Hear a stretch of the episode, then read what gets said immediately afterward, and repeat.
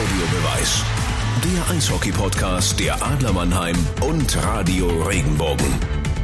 Hallo liebe Eishockey-Freunde, mitten in der Woche über Aktuelles im Eishockey zu sprechen, ist schon eine Art Privileg. Denn hätten wir nicht so einen engen Spielplan und würden wir nicht an mehreren Wettbewerben gleichzeitig teilnehmen, dann müssten wir jedes Mal bis zum Wochenende warten, bis es Neuigkeiten zu vermelden gäbe. Das wäre ja irgendwie auch öder Standard.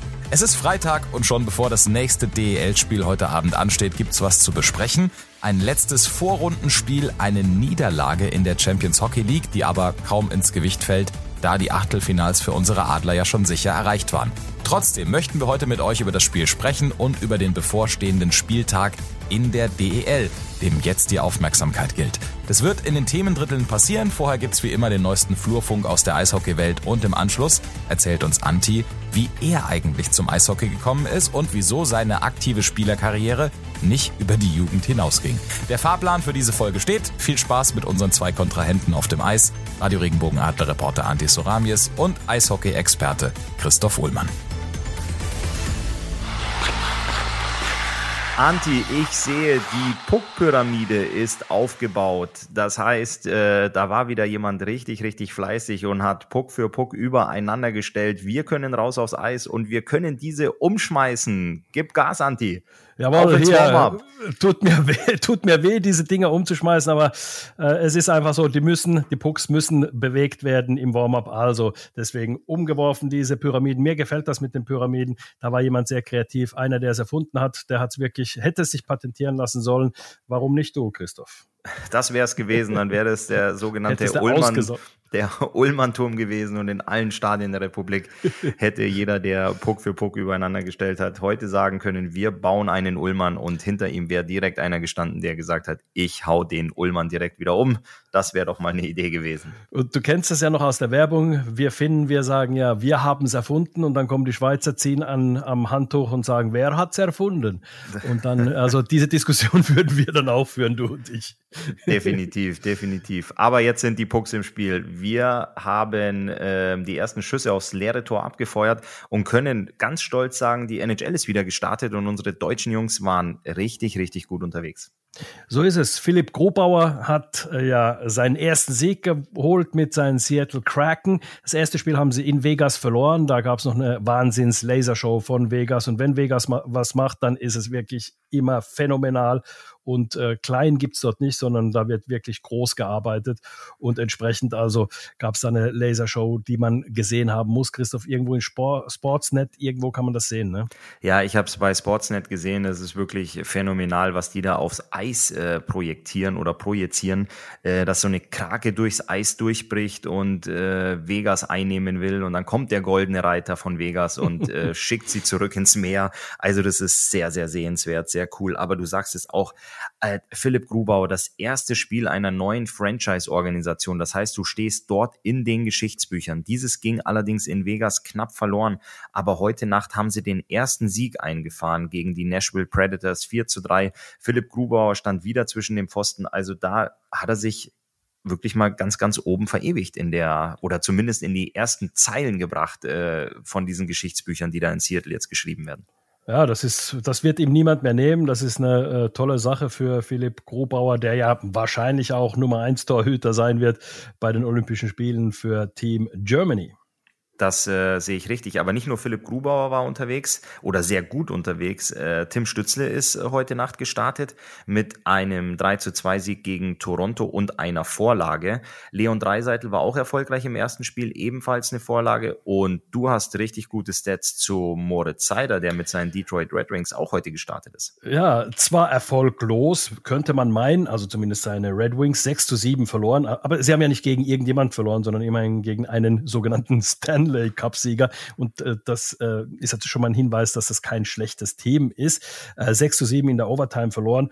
Ja, und für Moritz Seider war es aber ein toller Einstand. Er wird nach dem Spiel sagen, Mensch, lieber hätte ich keine Punkte gemacht, aber gewonnen. Aber er hat zwei Vorlagen gemacht, zwei Assists. Also er ja, ist on fire und das werden nicht die letzten beiden Punkte sein, die er in seiner Karriere in der NHL macht.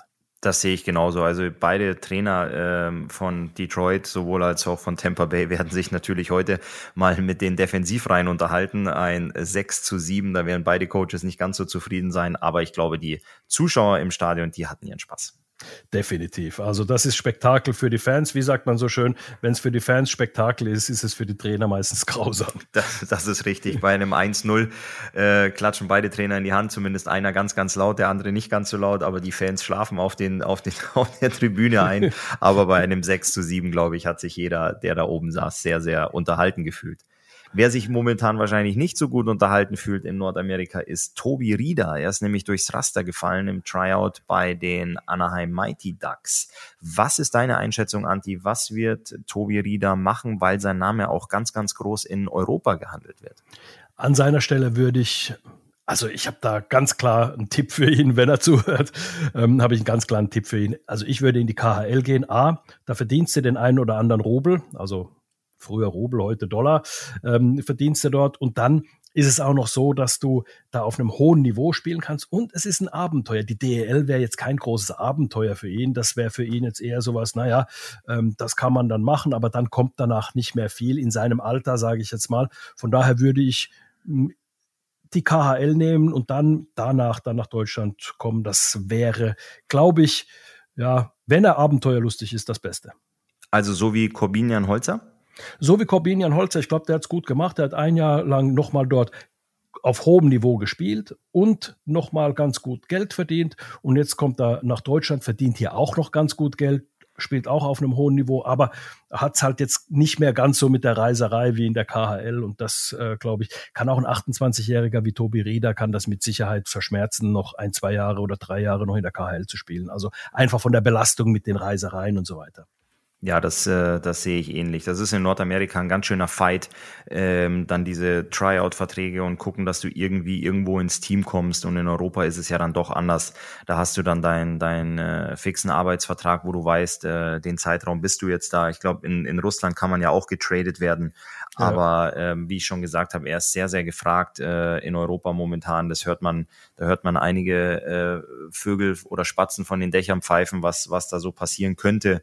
Und äh, ich glaube, dass er da ein sehr, sehr äh, willkommener Spieler beziehungsweise eine sehr große Bereicherung für jedes Team wäre. Definitiv. Und du weißt ja, ich stehe auf die Spieler, die in Unterzahl stark sind. Richtig. Und das ist Richtig. Tobi Rieder, ist äh, ein Unterzahlspezialist. Definitiv. Apropos Bereicherung für ein Team. Ähm, die Nürnberg Ice Tigers haben nochmal nachgelegt und zwar hinter der Bande. Ähm, sie haben einen neuen Cheftrainer verpflichtet. Tom Rowe kommt, unbekannt bisher in Deutschland bzw. Europa, hat aber in Nordamerika schon erfolgreich gearbeitet, sogar in der NHL äh, in Florida bei den Florida Panthers. Also hat äh, schon einiges an Erfahrungen gesammelt, kann man so sagen. Gilt als harter Hund, gilt, gilt als einer, der wirklich durchgreift und auch mal schreit. Ein Screaming Coach habe ich irgendwo mal gelesen. Also ähm, muss man mal schauen, wie das dann ankommt, beziehungsweise welche Erfahrungen die Spieler machen. Da werden wir uns dann im Laufe der Saison mit ein paar Spielern mal unterhalten, die wir so kennen und einfach mal so ein bisschen reinhören, wie er denn ist. Was glaubst du, brauchen die Nürnberger gerade so einen Coach? Stefan Ustorf hat ja äh, nach der Trennung von Frank Fischöder die ersten zwei Spiele auch gewonnen. Danach gab es äh, Niederlagen gegen Berlin und auch in Augsburg, wo dieses sogenannte Phantomtor gefallen ist, wo der Puck angeblich durch äh, von der Seite, also nicht zwischen die Pfosten rein ist, sondern neben dem Pfosten durch mhm. das Netz anscheinend durch ist. Ähm, ja, Stefan Ustorf hat da ein bisschen frischen Wind reingebracht, hatte, wie gesagt, die ersten beiden Spiele gewonnen, aber es war von Anfang an klar, dass er einen Cheftrainer suchen wird, dass er sich wieder zurück auf seinen Sportmanagerstuhl setzen kann. Ähm, über kurz oder lang ist das schon sehr, sehr wichtig, dass du jemanden erfahrenen, erfahrenen hinter der Bande hast, der weiß, wie du mit einem Team umzugehen hast, ähm, der auch weiß, welche Worte er wählen muss, wenn es mal nicht so gut läuft. Ich glaube auch nicht, dass er dann jetzt äh, hier den, den Knüppel auspacken wird und wie du es formuliert hast, der, der Screaming Coach sein wird, der da viel rumschreit, sondern da ist es wirklich jetzt äh, besser oder da wäre er besser beraten, wenn er die Jungs positiv abholt, denen viele positive Sachen auf dem Video zeigt, gute Ansprachen hat, um dann auch ähm, ja somit äh, guten, positiven und auch frischen Wind in die Truppe reinzubringen, weil am Ende des Tages äh, geht es darum, Spiele zu gewinnen und äh, das müssen die Nürnberg Ice Tigers auf jeden Fall tun. Wir werden noch ein bisschen nachher im zweiten Drittel auf die Nürnberg Ice Tigers eingehen, wenn wir über die DEL sprechen. Wir sprechen im ersten Drittel dann erstmal über unsere Adler, wie wir das immer tun. Und jetzt Hast du noch was oder gehen wir in die Kabine und Ich würde was sagen, es ist äh, die Scheinwerfer sind schon aus, äh, die Tür für die Eismaschine ist schon offen, Anti, wir müssen runter. Wir weil, sind wieder die äh, letzten. Wir sind wieder die letzten. Wir müssen schauen, dass wir schnell in die Kabine kommen, weil das erste Drittel geht gleich los. Die Einlaufzeit ist beendet. Und mal wieder das äh, Eröffnungsbully gewonnen des ersten Drittels. Christoph, ähm, die Adler momentan wirklich in einem Takt, der ist atemberaubend. Wir haben den 15. Oktober jetzt heute, wo wir aufzeichnen. Und wenn man sich das anschaut, es wird heute Abend in Schwenningen das sechste Spiel sein, also quasi fast jeden zweiten Tag ein Spiel. Also wenn wir uns den Oktober anschauen, Iserlohn, dann in Lausanne, dann in Düsseldorf, in Iserlohn war es im Übrigen auch, also das, das erste Spiel im Oktober, dann zu Hause gegen Ingolstadt zu Hause gegen Lausanne in der Champions League und dann auswärts gegen Schwenning. Also die meisten Spieler, mit denen ich gesprochen habe in meinem Leben, sagen, ich äh, spiele lieber, als ich äh, trainiere. Das sagen die Spieler halt eben. Und ähm, trotzdem jetzt mit den Reisestrapazen und der Takt ist dann doch schon ziemlich heftig, oder? Wie war das bei dir? Also ich gebe dir vollkommen recht. Der Eishockeyspieler spielt lieber, als dass er trainiert. Es macht mehr Spaß, ins Stadion zu fahren, wenn du weißt, äh, dass du heute ein, einen harten Gegner vor der Brust hast, als dass du weißt, oh, heute wird's intensiv und äh, sehr schweißtreibend im Kraftraum und dann auch nochmal eine lange Einheit auf dem, auf dem Eis. Definitiv, aber es ist sehr, sehr wichtig, dass du äh, dazwischen auch regenerierst. Und da kommen wir an den Punkt, wenn du sagst, du spielst fast jeden zweiten Tag, kommt die Regeneration ähm, am Ende des Tages doch ein bisschen zu kurz und dann fehlt dir ähm, vielleicht mal eine halbe Stunde, mal eine Stunde Schlaf, aber in der Addition hinten raus, wenn du so einen langen Monat hast oder so eine lange Phase hast, ähm, kann dich das ganz schöne, ganz schöne Körner kosten. Und da ist es sehr, sehr wichtig, wie der Trainerstab, auch der Athletiktrainer, die Physiotherapeuten mit dem Team umgehen, dass sie regenerative Einheiten machen oder wenn sie die Jungs mal reinholen, vielleicht nur eine, eine freiwillige Einheit anbieten ähm, oder auch mal was ebenfalls ganz, ganz wichtig ist, sie mal ganz wegzulassen. Auch wenn man sagt, wir haben äh, gestern ein Spiel gehabt und spielen morgen wieder. Es ist aber für den, für den Kopf unglaublich wichtig, dass man mal weiß, man wacht morgens auf und muss nicht in die Eishalle. Und da ist wirklich äh, großes und gutes Fingerspitzengefühl von den eben von mir angesprochenen Protagonisten gefragt, dass sie die Mannschaft da fit halten, dass sie die Mannschaft jedes Mal so präparieren äh, und vorbereiten, dass sie aus dem Vollen schöpfen können, dass sie auch einen klaren Kopf haben. Und jeder Spieler muss ja auch eigenverantwortlich äh, für sich selbst schauen, was gut für ihn ist. Sprich, äh, Schlaf, richtiger Schlaf, guter Schlaf, dann auch die gute Ernährung. Also wirklich auch darauf achten, dass man sich selbst was Gutes tut, weil sonst wird es sehr, sehr schwierig. Weil das sind natürlich auch die Sachen, die im modernen Sport, nicht nur im Eishockey, sehr, sehr viel zählen inzwischen. Also wie bereitest du dich selbst vor? Äh, was liegt in deiner Hand, was kannst du selbst tun. Und da hat man erst in den letzten paar Jahren eigentlich damit angefangen. Also mit paar Jahren meine ich jetzt, also äh, lasse schon zehn Jahre sein, aber es ist noch gar nicht so lange her, als, äh, wo man dann entdeckt hat, Mensch, ähm, paar Prozent noch rauskitzeln und das kann der Sportler individuell tun. Auf jeden Fall, da fängt es einfach an bei der richtigen Ernährung.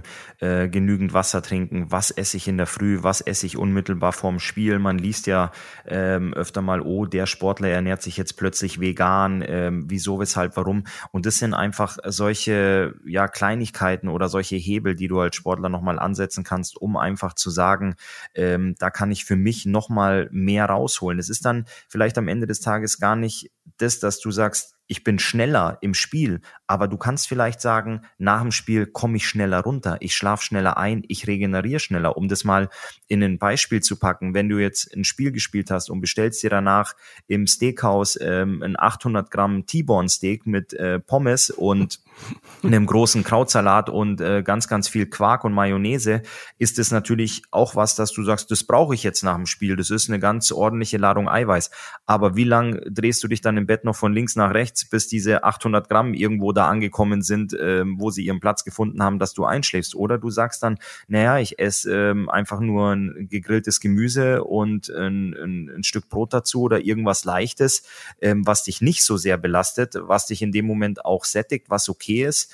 Ähm, und dazu gibt's vielleicht einen, einen Eiweißshake oder einen Kohlenhydrate-Shake, der einfach vom Körper viel, viel schneller aufgenommen wird, um das jetzt mal in, in ein, zwei Produkte zu packen, dass man dann sagt, okay, so regeneriere ich schneller, ich wache morgen morgens fit auf, habe keine dicken, geschwollenen Augen, ähm, weil mein Körper acht Stunden damit beschäftigt war, das Essen zu verdauen und kann eben dann am nächsten Tag auch wieder angreifen, bin, bin mobil, bin fit, ähm, bin ausgeschlafen und bereit für, für neue Taten, für neue Spiele.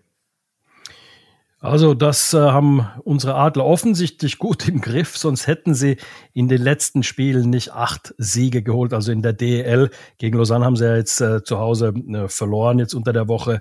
Ähm, aber da ging es ja um nichts mehr. Da war der zweite Platz, war quasi sicher, weil klar war, dass Luco Rauma in Cardiff gewinnen wird. Also da standen die Wetten jetzt äh, oder standen die Zeichen dafür nicht so schlecht, dass äh, Rauma dort gewinnt. So war es auch und dann konntest du schon nicht mehr Erster werden.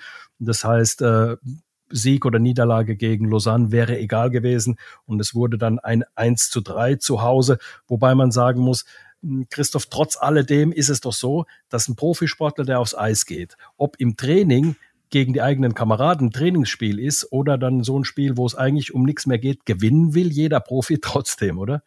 Ja, definitiv. Also selbst im, im Trainingsspiel willst du nicht als Verlierer vom Eis gehen, ganz und gar nicht. Also du möchtest mit einem guten Gefühl das Eis verlassen. Du willst, äh, du willst jedes Spiel gewinnen, das du spielst. Äh, das ist der Antrieb und die Motivation, die dich auch dahin gebracht hat, wo du dann als Profisportler bist. Und äh, natürlich dieses, dieses letzte Champions League-Spiel, das zu Hause verloren gegangen ist, ähm, da hat man auch ähm, ja, Personal geschont. Ähm, ich spreche jetzt mal speziell auch Felix Brückmann an ähm, aber das ist, das ist dann okay, das, das kann man in Kauf nehmen. Aber natürlich wollen die Jungs jedes Spiel gewinnen. Wobei man dann noch sagen muss, Felix Brückmann wurde tatsächlich geschont, war, saß nicht mal auf der Bank, was natürlich sehr gut für ihn war. Ähm, Im Tor war Florian Mich und dann als Backup Arno Tiefensee, die zwei aufstrebenden Goalies äh, der Adler. Ähm, aber am äh, Florian Mich lag es auch nicht, der hat ein gutes Spiel gemacht. Also ähm, man muss sagen, das war jetzt ja, irgendwo dann so, wo man gesagt hat, Mensch, damit kann man jetzt doch leben trotzdem. Ne?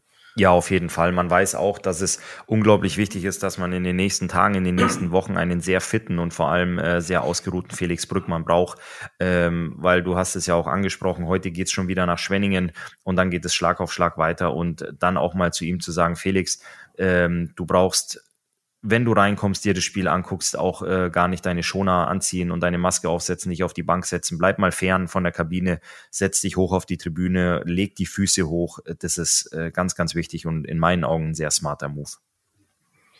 Und über das Spiel äh, gegen Schwenning, das heute Abend stattfindet, sprechen wir noch nicht, sondern im letzten Drittel. Da haben wir nämlich noch was. Die Schwenninger, die greifen nach dem letzten Strohhalm. Und wer das ist, oder wie das aussieht, das besprechen wir im letzten Dritten, im dritten Drittel. Jetzt kommt aber erst das zweite. Ja, Christoph, unser zweites Drittel gehört immer der kompletten deutschen Eishockey-Liga und da schauen wir uns nochmal jetzt an, nachdem wieder ein paar Spiele gespielt worden sind, wenn wir uns die Tabelle anschauen. Also, da muss man sagen, Zunächst mal München marschiert da äh, ganz gut vorne weg. Die haben eine beeindruckende Bilanz, muss ich sagen, mit 38 geschossenen Toren. Ja, 24 Punkte in 10 Spielen, also 2,4er Punkteschnitt, ein Tordifferenz von plus 15. Das ist schon ähm, eine Meldung, das ist auch schon, die melden schon die Ansprüche auch irgendwo, ähm, dass sie weit vorne mitmischen wollen und bis spät in den April noch spielen wollen. Das ist richtig. Also äh, bestechende Frühform der Münchner, aber es überrascht mich nicht, dass äh, die Red Bulls da äh, vorne wegmarschieren. Natürlich mit den, mit den Verfolgern, ähm, wenn wir dann mal gucken, die Adler auf zwei, Wolfsburg auf drei, Berlin auf vier. Ähm, und dann folgen ein paar Überraschungsteams da oben, aber dass es äh, diese Teams sein werden, die mit da oben dazugehören, vor allem die von dir eben angesprochenen Münchner, das überrascht mich keineswegs. Was ist denn das Erfolgsrezept der Münchner? Einfach die Beständigkeit, einfach auch ein Top-Trainer mit Don Jackson, der wirklich äh, ja in der DL mehrfach bewiesen hat, nicht nur in München, sondern auch in ähm, Berlin natürlich. Und vorher war er ganz am Anfang in Düsseldorf, da hat er ja auch sehr gute Arbeit geleistet. Also auf, auch einfach, der da Beständigkeit reinbringt und irgendwo immer ein Top-Niveau es überrascht mich schon sehr, wie Don Jackson immer wieder seine Mannschaft erreicht, äh, motivieren kann. Ähm, es sind ja schon viele Spieler drin, die ihn auch schon über sehr, sehr lange Zeit und über viele, viele Jahre kennen. Ein Yannick Seidenberg, ein Danny aus dem Birken, ein äh, Patrick Hager. Das sind echt Jungs, die äh, den Worten von Don Jackson schon über Jahre lang ähm, jeden Tag lauschen dürfen und da anscheinend aber nicht an den Punkt kommen, wo sie irgendwann sagen, ah, okay, das habe ich schon mal gehört, ah, okay, die Ansprache heute, sondern die schaffen es immer wieder, dann eine Top-Performance aufs Eis zu legen, den Anweisungen der, der, der Coaches zu folgen, die in fast ja Perfektion umzusetzen, ähm, um dann am Ende des Tages auch erfolgreich zu sein. Also auch dieses Champions League-Spiel, das die Münchner unter der Woche gespielt haben mit einem unglaublichen Ausrufezeichen, möchte ich sagen. Dieses, dieser 6-1-Erfolg in, äh, in Zug war schon Wahnsinn. Das war ja ein Spiel, was sie gewinnen mussten, sonst wären mhm. sie ja ausgeschieden. Und sie hatten ein paar Tage zu oder eine Woche zuvor zu Hause gegen Zug noch knapp 30 Sekunden vor Schluss verloren. Und dann hast du so ein Do-or-Die-Spiel gegen einen Schweizer Top-Club und gewinnst den Schweizer Meister, mal, ja. Den ja. Schweizer, danke, und gewinnst mhm. dort einfach mal 6-1. Also das ja. ist schon, das ist schon klasse, was, ähm, was München da äh, jetzt in, de, in dieser frühen Phase der Saison schon, schon abrufen kann. Und wie gesagt, also äh, Don Jackson ist einer, der wirklich, ähm, der ja, das Ganze dort mehr oder weniger aufgebaut hat in München, muss man wirklich sagen. Klar, im Hintergrund wurden natürlich die Weichen erst äh, äh, gestellt, aber einfach nur nochmal, er hat 943 DEL-Spiele und davon 619 gewonnen. Das ist eine Bilanz, die ist atemberaubend. Das wirklich. Und ich glaube, das ist einfach so, dass du hast angesprochen, die, die alten Spieler in Anführungszeichen, die Seidenbergs aus den Birkens und so weiter, die haben immer wieder äh, Don Jackson Saison für Saison erlebt, aber er nutzt sich offensichtlich nicht ab. Und das ist ja so ein bisschen das Problem der Trainer, die extrem in der Kabine sind. Also extrem, ähm, wie soll ich sagen, äh, äh wir hatten es vorhin da über diese schreienden Coaches und so weiter. Irgendwann nutzt sich das ab und du, das prallt an dem Spieler ab. Aber Don Jackson schafft es offensichtlich immer wieder, das höre ich auch von den Spielern eben, dass ähm, er das einfach hinbekommt, die Spieler immer wieder zu erreichen, die Mannschaft zu erreichen und immer wieder Top-Leistungen abrufen zu lassen. Vor allem, man darf nicht vergessen, München hat auch so seine, seine bisschen schwächeren Phasen gehabt, aber da auch immer wieder rauszukommen, gestärkt rauszukommen. Also, das muss ich schon sagen. Also, Don Jackson ist der größte Trainer der deutschen Eishockeyliga. Da führt gar kein Weg dran vorbei. Definitiv, also auch seine Erfolge sprechen ja absolut für sich. Ähm, fünf Meisterschaften äh, in Berlin, ein, ein Titel Hattrick in München, also das macht ihm so schnell keiner nach. Lass uns ganz kurz mal noch, wie gesagt, über Schwenningen sprechen wir da im letzten Drittel. Aber lass uns noch mal ganz kurz auf die Tabelle schauen. Wer mich ein bisschen überrascht, ähm, ist der Gegner unserer Adler am Sonntag, nämlich die Bietigheim Steelers. Die sind schon auf einem Pre-Playoff-Platz, allerdings kein Heimrecht, muss man sagen. Aber ähm, sie sind auf einem Pre-Playoff-Platz und das ist schon überraschend. Klar, es ist noch sehr, sehr viel Eishockey zu spielen. Da muss man schon ein paar Mal noch seine Schlittschuhe schnüren, aber also ich habe die deutlich weiter unten gesehen von Anfang an. Ähm, da schließe ich mich an. Als Aufsteiger hast du natürlich den Stempel, dass äh, alle sagen, okay, für euch geht's von Anfang an gegen Abstieg. Aber wenn du nach zehn Spieltagen auf Platz neun stehst, brauchst du dich definitiv nicht verstecken und äh, brauchst dich aktuell auch äh, nicht darum kümmern, ähm, da regelmäßig nach hinten zu gucken, wer so hinter dir rumrennt, sondern da kannst du auch wirklich eine breite Brust haben und stolz sein und sagen, wer steht denn eigentlich vor uns, wen können wir uns äh, am nächsten Spieltag schnappen und ähm, vor, die, vor die Brust nehmen. Also zehn Spiele 13 Punkte. Das heißt, du holst im Schnitt immer überall nimmst du so dein Pünktchen mit. Und wenn du das konstant machst, also dann hast du definitiv mit dem, mit dem Abstieg nicht, nicht allzu viel zu tun und da machen sie wirklich gute Arbeit. Aber, jetzt kommt mein großes Aber, was du sagst, es werden die Jungs, die für die Steelers aufs Eis gehen, noch Woche für Woche die Schlittschuhe schnüren müssen und wir sind noch sehr, sehr jung in der Saison. Wir haben jetzt noch nichts äh, gehört, von größeren Verletzungen oder längeren Ausfällen. Das gehört leider zum Eishockey dazu. Und da mhm. wird es interessant, aber nicht nur in Bietigheim, sondern da wird es auch in anderen Teams, in anderen Kabinen interessant, wie gehen die Teams mit solchen Ausfällen, Verletzungen um? Wie können sie das kompensieren? Wer springt in die Bresche? Ähm, wer findet sich mit seiner neuen Rolle gut zurecht? Ähm, und wie holen die Teams dann in solchen schwierigeren Phasen doch auch ihre Punkte? Konstantin Braun wird ja jetzt ein paar Tage, paar Spiele ausfallen, ein paar Spieltage ausfallen.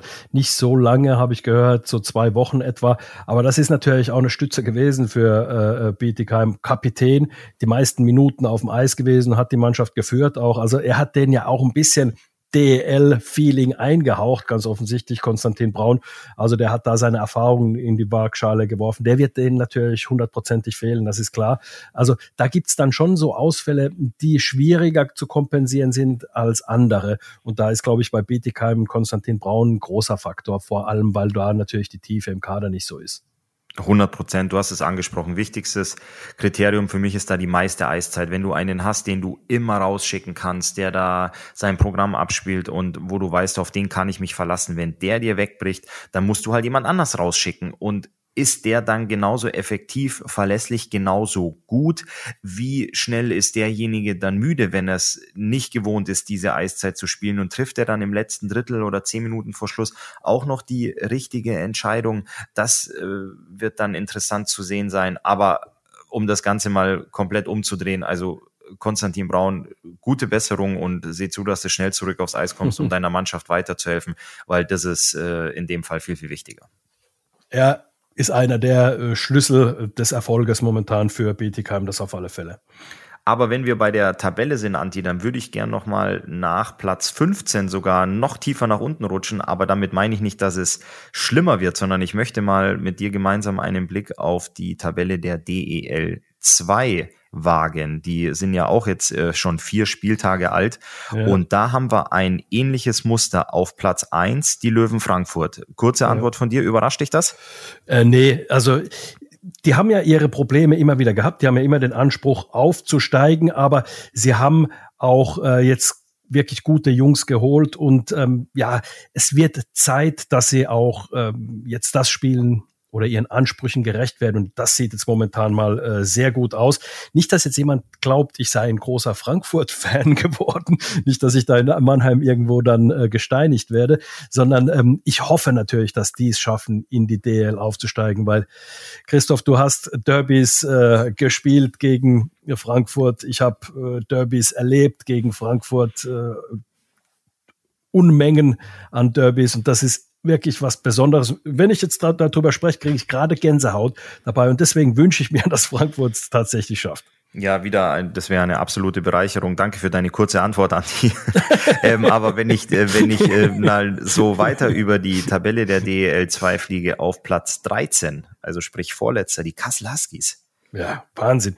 Also die haben da richtig große Probleme gehabt. Die haben ja auch das Selbstverständnis eigentlich in der DEL spielen zu wollen oder zu sollen ähm, in absehbarer Zeit. Also sportlich momentan nicht so da, wo sie sein wollen. Also nur drei Pünktchen bisher in vier Spielen, das ist natürlich deutlich zu wenig. Auf der anderen Seite muss man sagen, ist da natürlich die Saison noch jünger als in der DL. Vier beziehungsweise fünf Spiele sind bisher gespielt. Also das ist noch zu ähm, verkraften. Das ist richtig. Und auf wen ich ein ganz, ganz großes Auge dieses Jahr in der DL2 habe, ist der EV Landshut. Die sind momentan Achter mit fünf Punkten nach vier Spielen. Die haben ja einen kompletten Stadionumbau vorgenommen. Ähm, und anscheinend haben die, als die da das große Loch gebuddelt haben, um die Bauarbeiten zu starten, einen riesengroßen Geldkoffer gefunden, weil die haben ja richtig, richtig eingekauft. Die haben einen Marco Pfleger verpflichtet, der nicht unbekannt ist in der DEL auch. Der hatte letztes Jahr für die Tölz gespielt und hatte fast 100 Punkte Punkte gemacht.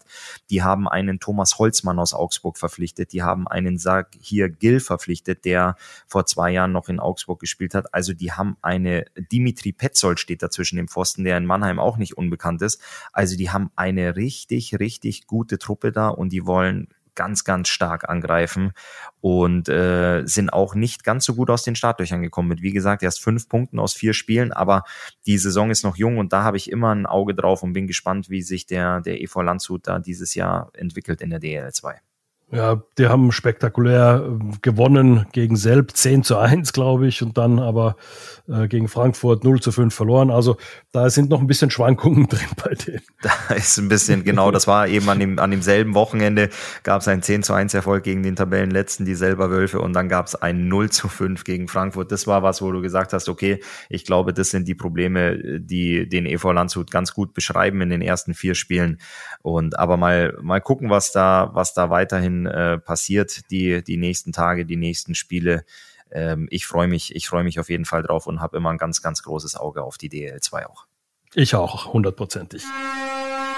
Jetzt aber ab ins letzte Drittel.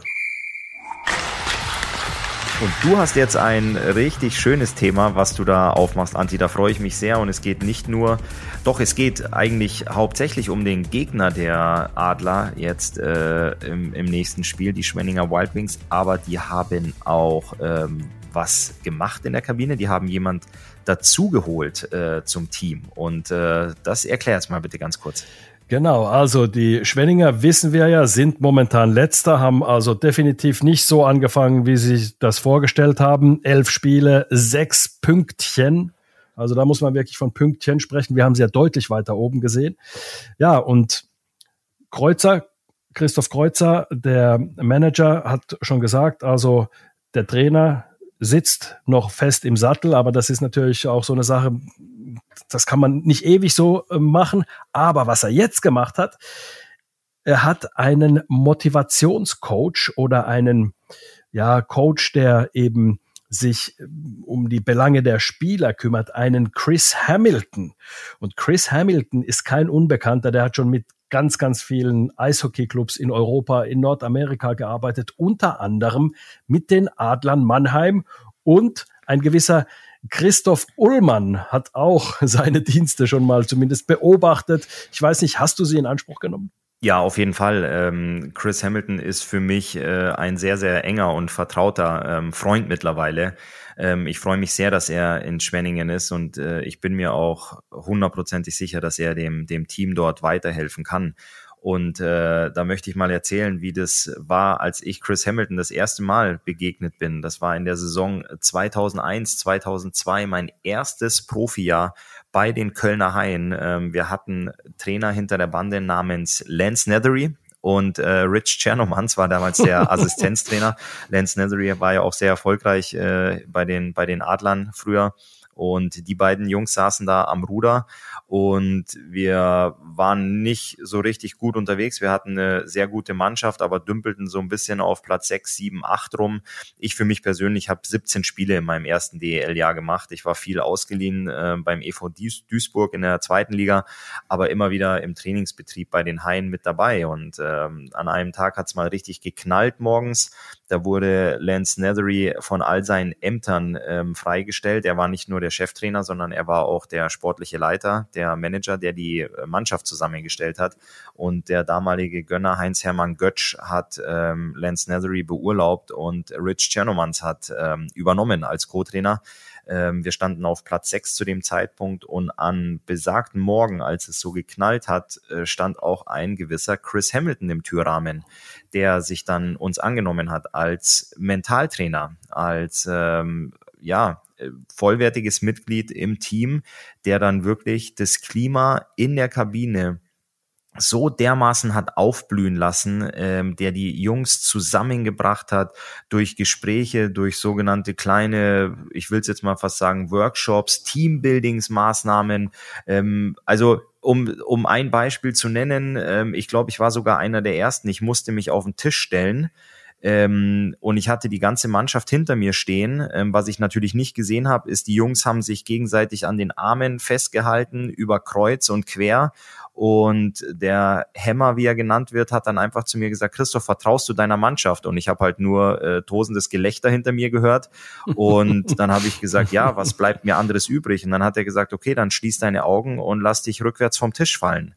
Ähm, einfach so eine eine ja, bildliche Geschichte, dass meine Mannschaft mich aufgefangen hat. Also dass ich da einfach getrost äh, mich fallen lassen konnte. Und solche Sachen hat er innerhalb der Mannschaft gemacht, wo du manchmal ein bisschen mit den Augen gerollt hast und gesagt hast, okay, was machen wir? Aber Anti bei einer Sache, das war immer gewiss, wenn die Session oder die Sitzung oder was auch immer es war mit Chris Hamilton zu Ende war, sind wir lachend, fröhlich, gut gelaunt und im Kollektiv zusammen rausgegangen. Und raus meine ich vielleicht aus dem Raum, vielleicht raus aufs Eis oder raus zum Spiel. Und wenn es ein Hollywood-Streifen wäre, würdest du wahrscheinlich jetzt ausmachen und sagen, das Ganze klingt ja unglaublich schnulzig. Wir sind Meister geworden weiß, am Ende der Saison mit, in, äh, mit Köln in Mannheim. Und ja. das war ein riesengroßer Verdienst von Chris Hamilton auch, der da wirklich wieder die Mannschaft zusammengebracht hat. Und er war Teil des letzten Meisterteams der Kölner Haie, was jetzt fast 20 Jahre her ist. Und so mhm. habe ich ihn kennengelernt ähm, und gesehen, wie er gearbeitet hat. Und ich habe ihn dann auch ähm, fast acht oder zehn Jahre später, als ich mal wirklich ein mentales Tief hatte, mein Kreuzbandriss hatte, wo ich nicht wusste, wie es weitergeht und wirklich auf der Couch saß und sehr, sehr down, sehr, sehr deprimiert war, ähm, habe ich seine Nummer in meinem Handy gefunden und habe ihn wieder angerufen und habe ihn gefragt, ob er mir helfen kann, da wieder rauszukommen. Und das haben wir auch äh, gemeinsam gemacht und sind da den Weg zusammengegangen. Also er ist ein absoluter Fachmann, ehemaliger Tennisprofi, arbeitet, wie du selber gesagt hast, seit Jahren im Profisport mit Spitzensportlern zusammen. Und ich weiß auch, äh, dass ich nicht der einzige Spieler war oder auch von den aktuellen Spielern, die noch in der DL unterwegs sind, die seine Nummer regelmäßig wählen. Nicht, dass jetzt Schwenningen auch noch Meister wird diese Saison. ja, aber ich meine, der, ist, der wird nein, nein. definitiv die ja. richtigen Worte finden und er weiß, was er, was er mit so einer Mannschaft machen kann, die einfach aktuell gerade nicht an sich glaubt. Ja, also ich habe äh, ich hab ihn ja auch damals, äh, als er dann nach Mannheim kam, irgendwann was 07, 08 oder wann das war, ähm, kam auch. Also er ist ein, und das ist ja, glaube ich, schon mal der, der Schlüssel zu den Menschen, dass er sie abholen kann. Er ist einfach eine Frohnatur. Er kommt, er klatscht dich ab und ist einfach wirklich äh, ständig gut drauf. Für manchen mürrischen Men Menschen vielleicht zu gut drauf, aber, aber er ist einfach wirklich also immer äh, gut gelaunt. Und ich glaube, das ist schon mal überhaupt, da kannst du überhaupt nur an die Jungs drankommen, weil wenn du irgendwie selbst so mürrisch bist, wie willst du denen dann irgendwas ähm, vermitteln, dass es was Positives gibt in ihrem Leben, nämlich nicht nur, nicht nur verlorene Eishockeyspiele, sondern dass man da eben das, das Ganze dann auch umdrehen kann. Und das hat mich schon beeindruckt. Also ich fand ihn immer, ich musste auch immer lachen, wenn ich ihn gesehen habe, weil er einfach gekommen ist und ein High Five gegeben hat und einfach äh, top gelaunt war jedes Mal. Also ich habe nie irgendwie nicht lachen oder lächeln sehen. Das ist richtig. Du hast wirklich einen, der äh, sein Lachen ist ansteckend, seine gute Laune ist ansteckend und du hast ja manchmal wirklich ein paar Jungs in der Kabine, die sehr griesgrämig sind oder ähm, wenn du sagst Guten Morgen, fragen die dich, was an dem Morgen denn gut ist. da schmeißen sie dir die Frage direkt zurück und bitten doch am nächsten Tag darum, dass du einfach nur Morgen sagst. Solche Jungs habe ich auch oder. Am besten gar nichts. genau, aber Chris Hamilton ist wirklich einer, der mit seiner äh, guten Laune sehr ansteckend ist und ich glaube, wenn du 25 Jungs in der Kabine sitzen hast, die alle gut drauf sind, ähm, ist das Resultat, was du draußen am Eis bekommst, nicht immer äh, negativ. Also das, dessen bin ich mir bewusst und ähm, er wird da sicherlich das ein oder andere machen mit den Jungs, dass äh, dass sie zumindest wieder in die Spur finden. Äh, Schwenningen, da sind wir uns, glaube ich, beide einig, ist kein Team, was auf dem letzten Tabellenplatz stehen sollte, einfach auch von der Qualität der Mannschaft ja. her. Und äh, da bedarf es vielleicht jetzt einfach mal einen anderen ähm, Input, als äh, der vielleicht auf der Taktiktafel aufgezeichnet werden kann oder in der Videoanalyse angesprochen werden kann. Zumal die Mannschaft ja fit ist, da äh, sind wir ja jetzt sagen wir mal alleine, gut, wir haben die Fitnesswerte nicht, aber, aber äh, wer, wer äh, Sundblatt kennt, den Coach, der weiß, dass er seine Mannschaften immer fit gemacht hat und, und sehr, sehr viel auf körperliche Fitness auch äh, legt. Also von daher äh, liegt es dann wahrscheinlich wirklich an der Blockade im Kopf und äh, da sind wir wirklich mal gespannt. Äh, heute Abend muss es noch keine Früchte tragen, aber ab da von mir aus. Und Schwenningen ist auch ein Team, wo ich einfach denke, das sind besondere Spiele gegen die Adler, deswegen dürfen die auf gar keinen Fall da unten sich festspielen, sondern die sollten da langsam ein bisschen hochkommen und ähm, eben dann auch sich daraus äh, winden aus äh, dieser Misere. Und wenn Chris Hamilton helfen kann, dann bitteschön. Auf jeden Fall. Also du sagst ab morgen, heute ist ja Freitag, heute ist schon das Spiel der ja. Adler gegen Schwenningen. Du sagst, ab morgen drückst du denen dann die Daumen, heute noch nicht so wirklich. Aber ich bin wirklich auf das, auf das Ergebnis gespannt, wenn die, das Team und Chris Hamilton ein paar Wochen zusammenarbeiten, ähm, was da passieren wird. Ich werde definitiv äh, die nächsten Tage mal wieder seine Nummer wählen und äh, werde ihn natürlich A beglückwünschen äh, zu der neuen Aufgabe und dann auch fragen, wie es, wie es läuft. Und das, da bin ich immer sehr, sehr neugierig.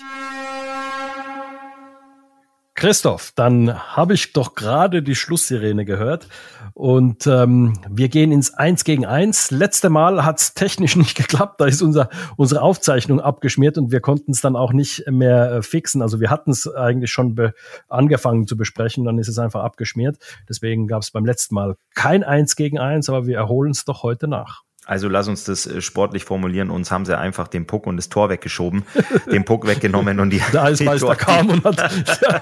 Deswegen hat es für uns dann keinen Sinn mehr gemacht, ähm, da, da weiter zu agieren. Nein, es ist abgeschmiert, du hast recht. Und ich wollte mal von dir wissen, Anti, wir wissen ja äh, alle, die, die auch zuhören, dass du absoluten Eishockey-Sachverstand hast vom äh, jahrelangen Gucken und natürlich auch, weil du die finnischen Nationalmannschaften da mal begleitet hast und natürlich auch diese blaue Krawatte über die wir mal thematisiert haben, die hat dir so viel Wissen eingeflößt.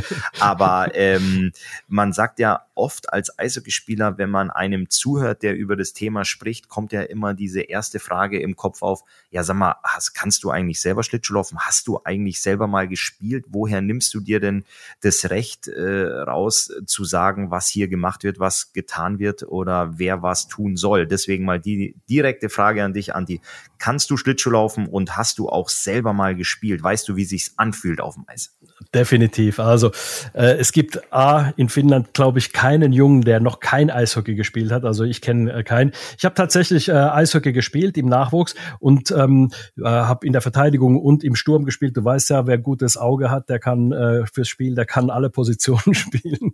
ähm, und ich habe dann, ich habe meine Karriere ähm, nicht weiter verfolgen können, nicht wegen, wie es dann oft bei Leuten ist, die das dann ähm, begleiten, nur noch äh, als Reporter oder äh, eben als Schreibender oder als Sprechender, sondern bei mir war es tatsächlich, bei mir kamen ein paar Umzüge dazu, die haben dann mit der Familie, die dann das verhindert haben, dass ich dann weiterspielen konnte. Ich hätte mir es schon zugetraut, vielleicht ein bisschen äh, ganz gut zu werden beim Eishockey. Also ich hatte schon ein gewisses Talent. Das habe ich ein bisschen auch an meinen Sohn weitergegeben, mein, mein Talent.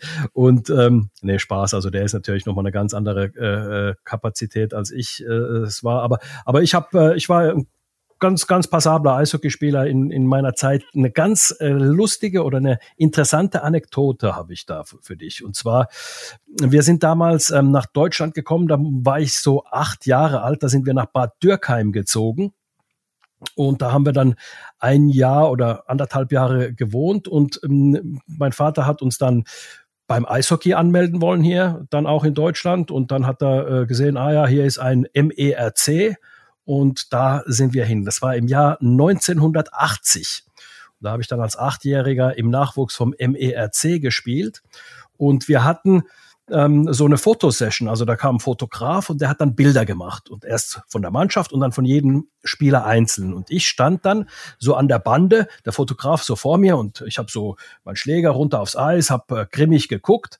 Und auf einmal kommt ein Spieler, die äh, Profis haben nach uns trainiert, die haben abends trainiert damals, kommt ein Spieler, der stellt sich für das Bild neben mich und ich kannte den natürlich nicht, kannte die deutschen Eishockeyspieler nicht und der steht dann neben mir, der Fotograf drückt ab und ich war irgendwie sauer, hab gedacht, Mensch, ich wollte so ein eigenes Bild damals waren ja Bilder noch äh, was anderes. Also heute machst du ja ständig mit dem Handy Bilder. Damals, wie gesagt, der Fotograf dann das Bild gemacht und habe ich gedacht, Mensch, jetzt ist da so der Typ da und äh, hat mir mein Bild versaut. Und jetzt habe ich dann irgendwann dann vor vielen, vielen Jahren, also sagen wir mal damals so zu Friedrichspark-Zeiten vielleicht so, irgendwie meine alten Bilder mal rausgekramt und habe das Bild gesehen und der Mann, der neben mir stand, rate mal, wer das war. Hm, da musst du mir auf die Sprünge helfen, weil als du das Ja gesagt hast, Anti, da war äh, ich noch nicht auf der Welt, da war ich auch noch nicht mal in Planung. Deswegen ähm, ist das Aber du, Ticken. Du, du kennst ihn. Er war früher, er hat gespielt, wie du in Mannheim, in Köln, dann kam er wieder nach Mannheim und dann wurde war, dann könnte Manager. das ein gewisser Markus Cool gewesen sein. Markus Cool, genau. Und das Witzige ist wirklich, also äh, zu dem Bild, ich hatte das dann irgendwann so äh, Anfang der 2000er und ähm, an Sven Butenschön kannst du dich ja noch erinnern, oder? Richtig, richtig. Also Sven Butenschön, der beim, bei den Adlern äh, gespielt hat. Ich hatte das dann, Bild dann mal abfotografiert und in meinem Handy drin. Und, ähm, und dann hatte ich, ähm, habe ich ihm gezeigt, guck mal, wer, und, und sein Sohn hat mit meinem Sohn damals zusammen gespielt. Und dann habe ich ihn gefragt, guck mal, weißt du, wer das da ist? Dann guckt er da hin und, und sagt allen Ernstes, äh, das ist, ist es Borat und Sami? Wow. der, der Cool hat damals so, so, der hat wirklich so ein bisschen so eine Frisur gehabt wie Borat und auch ein Schnurrbart gehabt, wie man es damals gehabt hat. Und dann, und dann ich sehe halt meinem Sohn sehr, oder wir sehen uns da sehr ähnlich. Und äh, da, ey, ich habe da echt lachen müssen. Also da, dieses Bild gibt's tatsächlich noch, das muss ich dir bei Gelegenheit mal zeigen. Also Markus Cool und ich, damals äh, auf dem Eis beim MRC. Und ja, wie gesagt, ich habe dann, ich habe dann meine Karriere später nicht mehr so verfolgt, sondern bin dann glücklicherweise dazu gekommen, dass ich dann eben ähm, Eishockeysport dann auch, ähm, ich habe dann auch, muss, muss man dazu sagen, gesundheitliche Probleme gehabt, also meine Knie sind kaputt. Also von daher war das äh, natürlich bei mir dann auch keine Option mehr, irgendwie dann äh, Profisport zu machen. Und von daher gucke ich mir das an und rede gerne darüber und ähm, ja, das schon seit äh, einem Vierteljahrhundert, ja. Ja, aber das ist doch, das ist doch eine schöne Geschichte. Das ist doch super. Das ist äh, klasse, wenn man das, wenn man das so lebt und äh, dann auch weitermachen kann. Selber früher übers Eis geflitzt ist, äh, du jetzt äh, deinem Sohn zugucken kannst, ich meinem und dann äh, auch noch der der Leidenschaft und der großen Liebe dem Eishockey weiterhin treu bleibt. Ja. Das ist, das ist cool. Aber Anti, jetzt hast du bei mir noch ein paar mehr Prozent. Ähm, gewonnen, weil ich weiß, dass du nicht nur, nicht nur, ich nenne es jetzt mal ganz nett, anti-blöd daherredest übers Eishockey, sondern dass du auch wirklich weißt, äh, wie das ist, dass du das selber mal gespielt hast. Cool. Und äh, ja. das ist auch wieder richtig. Nur die Guten können auf allen Positionen spielen und äh, dann zähle ich dich da mal absolut äh, dazu, wenn du, wenn du, entweder war es wirklich so, dass du immer nur der Lückenfüller warst, weil du nicht ganz so gut warst, aber am Ende des Tages hast du alle Positionen gespielt und das ist doch, das ist doch hervorragend. Und das letzte Mal, als ich auf dem Eis war, war in Eppelheim vor, äh, das muss so irgendwie 2004, 2005 gewesen sein, bei einem Eltern-Kind-Spiel. Da war ich das letzte Mal tatsächlich auf dem Eis gestanden, muss dir vorstellen. Also seitdem nie mehr wieder. Ich habe noch meine alten Schlittschuhe hier zu Hause, äh, aber die sind, da sind die Kufen schon verrostet. Aber ähm, das war tatsächlich seitdem nicht mal mehr irgendwie mal kurz Schlittschuhlaufen gewesen oder so. Also, ähm, aber das ist ja so, das, das äh, verlernt man nicht, aber das ist einfach so, ich habe auch jetzt das Interesse irgendwie verloren. Also ich muss mich da nicht mehr hinstellen aufs Eis oder äh, Schlittschuhlaufen gehen. Das habe ich irgendwie verpasst, den Anschluss. Du hast ja erzählt letzt, in der letzten Folge, dass du ja wieder, dich hat's wieder gepackt. Mich und, hat's wieder äh, Bierliga. Gepackt, ja. Bierliga, genau. Bierliga, Bierleague, als Bierleague bezeichnet man ja so die sogenannten Teams, die da so ab äh, 20 Uhr ins Stadion dümpeln und wo es dann nicht so, wo es am Ende des Tages nicht um das Ergebnis geht, sondern mehr darum, äh, dass man schnell wieder in die Kabine kommt, um äh, dann vielleicht auch noch ein, ein kühles Bier danach trinken kann. Das genau vierte Drittel, das vierte Drittel. Super, Anti. Vielen, vielen Dank für deine ausführliche Erklärung. Hat mir riesen Spaß gemacht. Und äh, ich muss echt sagen, ich freue mich aufs nächste Mal und ich freue mich über das, was, was wir heute besprochen haben, um das auch in Zukunft weiter zu verfolgen. Das war die, die NHL, die deutschen Jungs, die DL2, natürlich die DEL äh, und ganz speziell auch Schwenningen und die Adler Mannheim.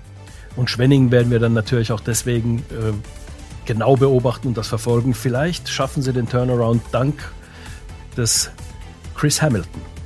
Ich bin gespannt. Anti, bis ganz bald. Christoph, bis dann. Ja, soweit das Adler-Update von uns. Wir wünschen euch an dieser Stelle wie immer ein spannendes Eishockey-Wochenende, ein möglichst erfolgreiches für unser Team und würden uns freuen, euch in der kommenden Woche wieder zu hören. Wenn euch der Audiobeweis gefällt, dann lasst uns ein Like da oder ein Abonnement, je nach Plattform. Und schreibt uns gerne auf Facebook oder Instagram auch eure Ideen und Anregungen für die nächste Folge. Bis dahin, macht's gut, danke fürs Zuhören, sagen die Adler Mannheim und Radio Regenbogen.